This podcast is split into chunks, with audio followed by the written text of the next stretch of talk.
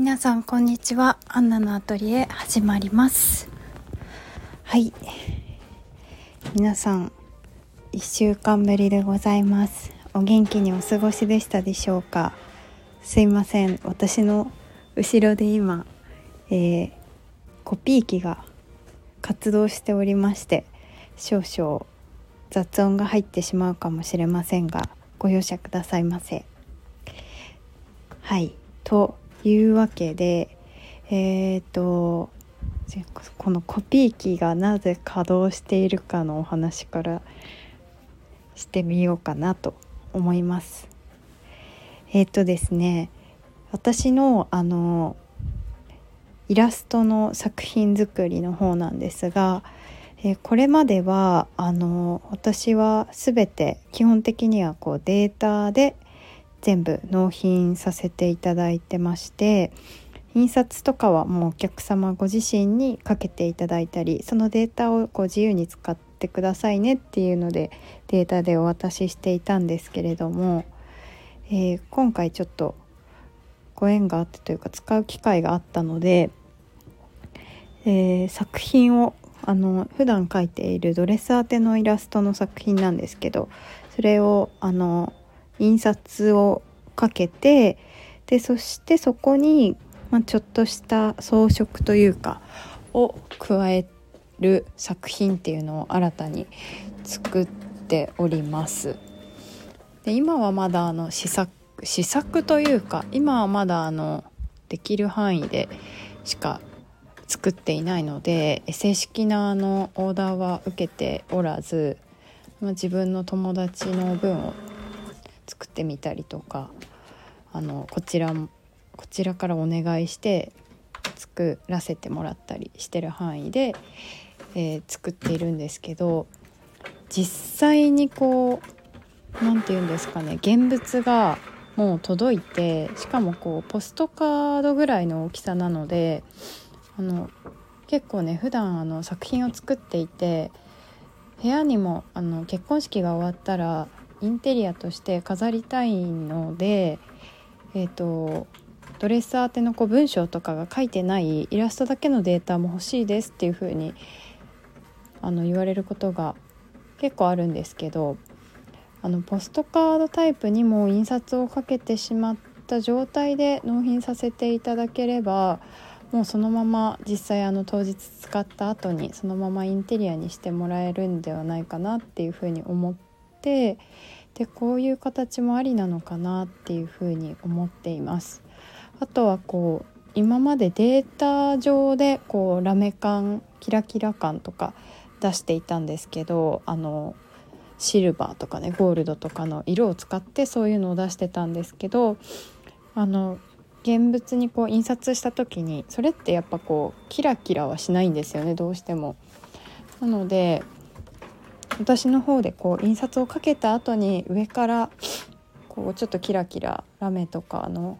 施してみたりあとはパールとかもねちょっとつけてみたりとかして、えー、より可愛らしいというかよりこう立体感があって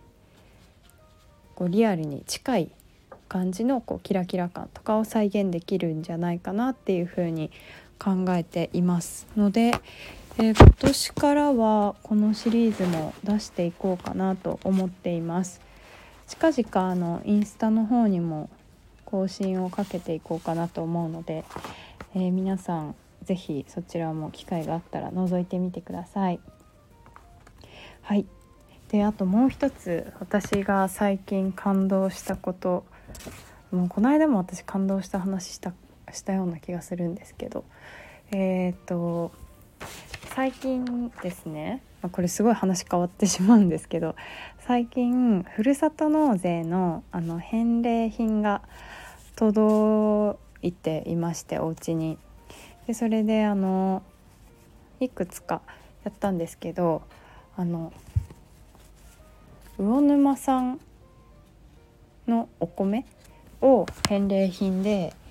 くださるところというかまあ新潟ですよね。にふるさと納税したんですけど魚沼産コシヒカリを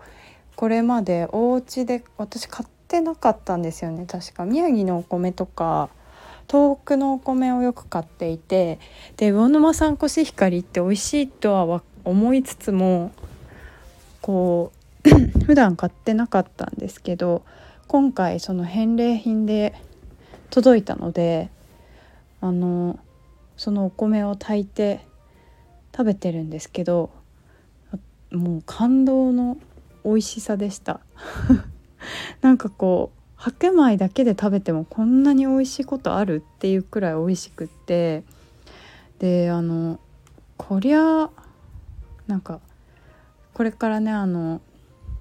マサルさんが長岡長岡というか小千谷かな？に、えー、移住して農業やっていく計画があるんですけどお米あの畑とあと田んぼとかがをやっていくのかなと思うんですけどお米でお米の中お米界の中でというかやっぱり魚沼産のコシヒカリっていうか魚沼産のお米って美味しいんだなっていうふうに思いました。あの普段コンビニとかであの美味しいおにぎりシリーズみたいなのちょっと高いやつあの売ってると思うんですけどそういうのでこう食べててもまあ美味しいなとは思っていましたが炊きたてのお米の中でも魚沼産コシヒカリすごい美味しいなって思ったのとなんかこうバランスがちょうどいいのと味の味とあとなんか粘り気とかもちょうどよくって私は好きだったのとあとはねなんかこれ個人的な感想なんですけど冷めても美味しいなと思ったんですよ。そういう特徴があるのかな？調べてみよう。大沼さんコシヒカリ。